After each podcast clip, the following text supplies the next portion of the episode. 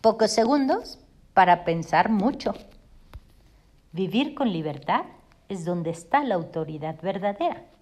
La idolatría se da en cosas cotidianas como la salud, el deporte o lo excesivo cuidado de lo que comes. Y el ídolo que solemos tener nos mata la libertad.